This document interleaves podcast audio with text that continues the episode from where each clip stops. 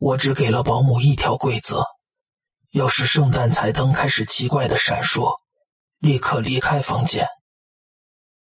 站在我面前的男人是典型的中上阶层，家住郊区别墅，一个父亲的角色。除了他凌乱的头发和额头上一道道肮脏干燥的血迹，他被三个护士围着包扎，包括给我打电话的乔护士。作为警队中唯一的女性，我被赋予了敏感的任务，也就是在半夜收集住院病人的证词。伊万·丹尼尔斯，镇上的大家都知道。他的妻子五年前死于退行性疾病，年仅三十二岁。他是我们镇上第一个被冷冻的人。随后，丹尼尔斯先生以妻子的名义成立了一个基金会，为帮助其他受害者筹集资金。这种病是无法治愈的，但是姑息治疗是有效果的，而且非常昂贵。他们唯一的女儿林赛现在还不到九岁。我觉得他的规定很奇怪，为什么？丹尼尔斯先生，为了他的安全，哦，当然是我女儿的安全。根据我的经验，我知道给人们制定一套规则是行不通的，总有规则会被打破，即使只有一条。灯光有什么问题吗，丹尼尔斯先生？我继续问下去。他现在很沮丧，所以我必须非常耐心的从他那里得到更多有用的信息。哦，对不起，警官，我还没有缓过来。呃，是因为我们家的房子闹鬼。闹鬼？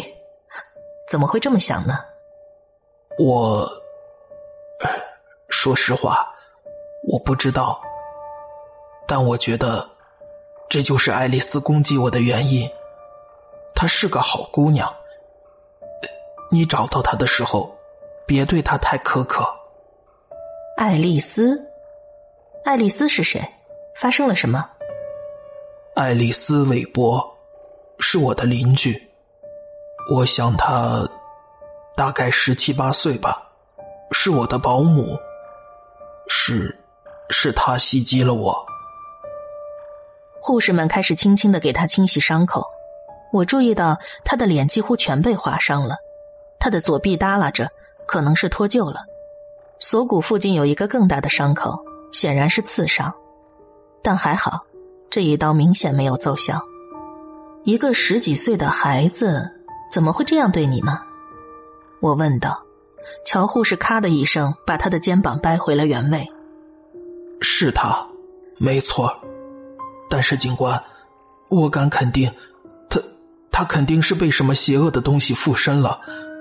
他对我女儿总是特别好，希望您审讯他的时候，就像对待自己女儿或者妹妹那样。这番话对我没什么作用。我妹妹十五岁的时候偷走了我所有的钱，跟她的痞子男朋友私奔了。那韦伯小姐现在在哪儿？唉，谁知道呢？我好像撞到了头。他袭击我之后，我昏迷了一段时间，我不知道昏了多久，大概二十分钟。我醒来之后，第一件事就是看我的女儿，还好，她安稳的睡在楼上。唉，谢天谢地，不管爱丽丝身上有什么邪恶的东西来攻击我，我都不想伤害到林赛。呃，反正他趁我不省人事的时候逃走了。乔护士记下了一个便条，让人检查他的头部。好吧，我知道你现在状态不太好，但是你能按照时间顺序把事情经过给我复述一遍吗？大致复述一下，细节部分我们回头再看。呃，好的，麻烦您了。呃，我今晚有个重要的晚宴，可能会有一笔慷慨的捐助给我妻子的基金会。呃，不知道你有没有听过？嗯，当然了，丹尼尔斯先生，镇上的人都知道你是个慈善家，请继续。啊，谢谢你。拿到捐款是我能为我爱的人做的最基本的事。如果他能回来，我愿意做任何事。但是，至少我知道，他想要这么帮助其他人。他充满激情，随即又恢复了原本温文尔雅的样子。我提前计划好了，让爱丽丝来照看孩子，她当然同意了。爱丽丝和林赛都很喜欢彼此，我的报酬也很不错。好的。爱丽丝帮你照顾孩子多久了？她来的时候正常吗？大概有四个月了吧。嗯，我觉得应该是正常的，是个文静的小姑娘。看你们相处的情况，大家以为她和你们家的关系还要长一些呢。哦，维奇不是你的保姆吗？乔问道。丹尼尔斯先生痛苦的皱起了眉头。呃，没错，啊，可怜的孩子，他失踪的那晚也在我家。我觉得这是我的房子造成的另一起事件。这所鬼房子，要不是因为里头充满了我跟妻子珍贵的回忆，我肯定早就离开了。维奇，维多利亚·阿里斯特是你的保姆？这么重要的案子当然没有交给我，但我是知道的。那女孩几个月前失踪了，看来你确实被诅咒了。乔喋喋不休，他常常说这种不经大脑的话。但我知道，每天面对人类的种种不幸，唯一的办法就是对其他一切都充满好奇。所有的护士都离开了房间，所以你去参加宴会了。呃。是，大概七点。爱丽丝像往常一样早到了十分钟。我事先付了钱，还给了她指示。我告诉她，要是灯坏了，最好把自己锁在厨房里，至少要等半个小时。好的，然后呢？我十一点左右就回来了，整晚都没发生什么奇怪的事情，爱丽丝也没给我打电话。所以我想应该没什么事。我回去的时候，房子里的灯都关了，这也不奇怪。保姆一般都和林赛一起睡觉，因为林赛不喜欢一个人睡。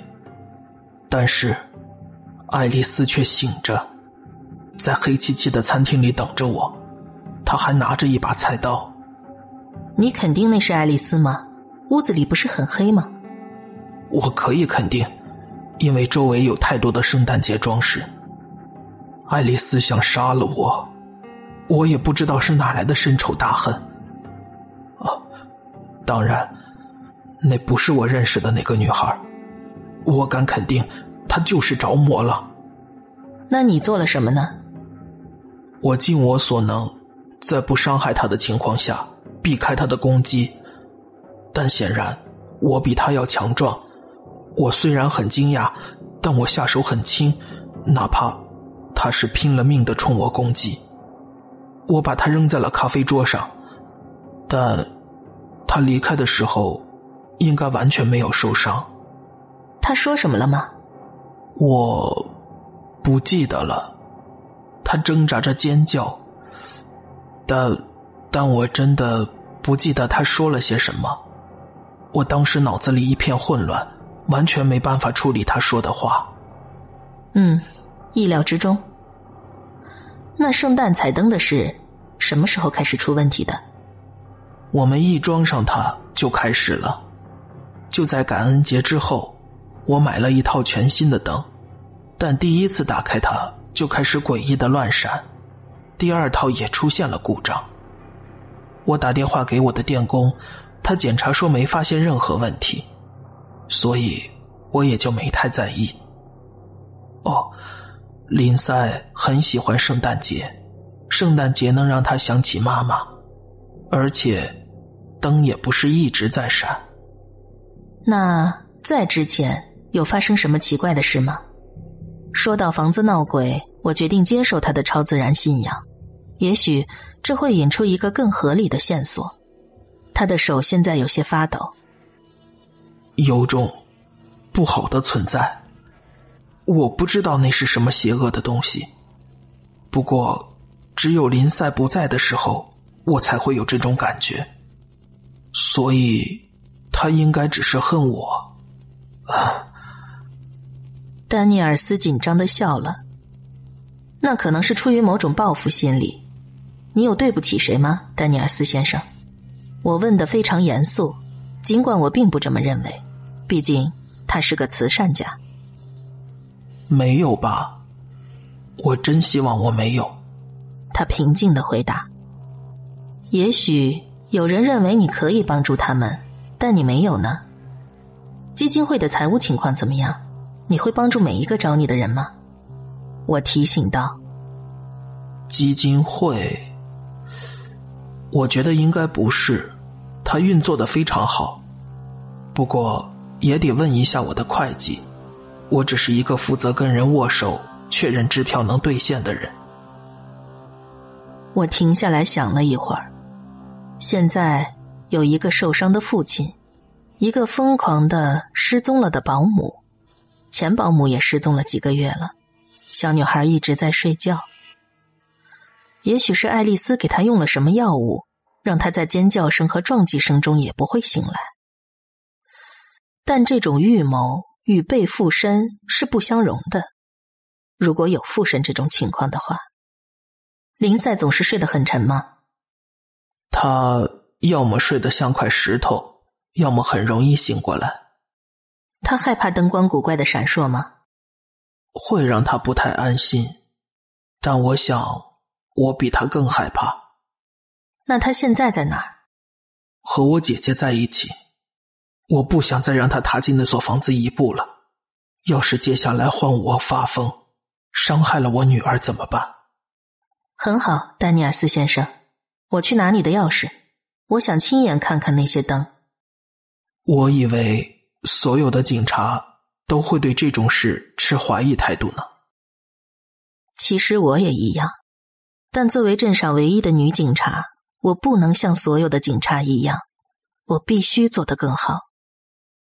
我让丹尼尔斯先生和他的女儿待在一起，在他漂亮的房子里待了将近两天，直到圣诞彩灯开始以不同的方式闪烁。很明显的，点，杠。空白。我做下了笔记，然后请求增援、搜查和扣押，剩下的就很简单了。丹尼尔斯先生从他的慈善事业中捞取了很多钱，他把大部分捐款都用来救活他被冷冻的妻子维多利亚·阿利斯特，在错误的时间出现在错误的地点，在当场抓住他后被谋杀。但伊凡·丹尼尔斯不是一个肆无忌惮的杀手，他实际上是一个好父亲和好丈夫。他的灵魂因为失去妻子而变得扭曲了。丹尼尔斯对这件事的附带伤害感到很难过，虽然还不至于难过到停手的地步，但他总是很焦虑，害怕有人会发现他的罪行。他被围棋缠住了。灯光一闪一闪的，他每次都感到恐慌，因为他认为这是维奇在监视他的迹象。他其实没错。据丹尼尔斯说，为了让妻子苏醒过来，他测试了一种俄罗斯物质，而那种物质把维奇几乎全部化成了粉末。我在他的汽车后备箱里发现了爱丽丝，她手中还拿着一把带血的菜刀。丹尼尔斯掐住爱丽丝的脖子，直到她昏过去，自己的肩膀也因此脱臼了。然后他绑住了爱丽丝的胳膊和腿，还在她头上套了个袋子，想让她在那个狭小的空间里慢慢死去。汽车内部有很多划痕，他一定经历了一番痛苦的挣扎，拼尽全力想要活下去，直到生命的尽头。可怜的姑娘。他得知了一些可怕的消息，却没能正确的处理。真希望我们能早点找到他，或者他早点找到我们。我在对丹尼尔斯的审判中作证，编造了一些听上去很合理的故事，说我是如何发现他谋杀的证据的。很明显，悔恨一直在折磨他的内心。事情最终的结果似乎让他松了口气。你不知道摩尔斯电码吧，丹尼尔斯先生？我问他，他摇了摇头。但爱丽丝知道，还有围棋的鬼魂。这真是个天才的交流方式。经过深思熟虑，我决定不公布围棋告诉我的另一个秘密。丹尼尔斯先生在他妻子还活着的时候就把他冻住了。很久以前，我曾和他是朋友。也许将来科学会成功的迎头赶上，把它复活过来，谁知道呢？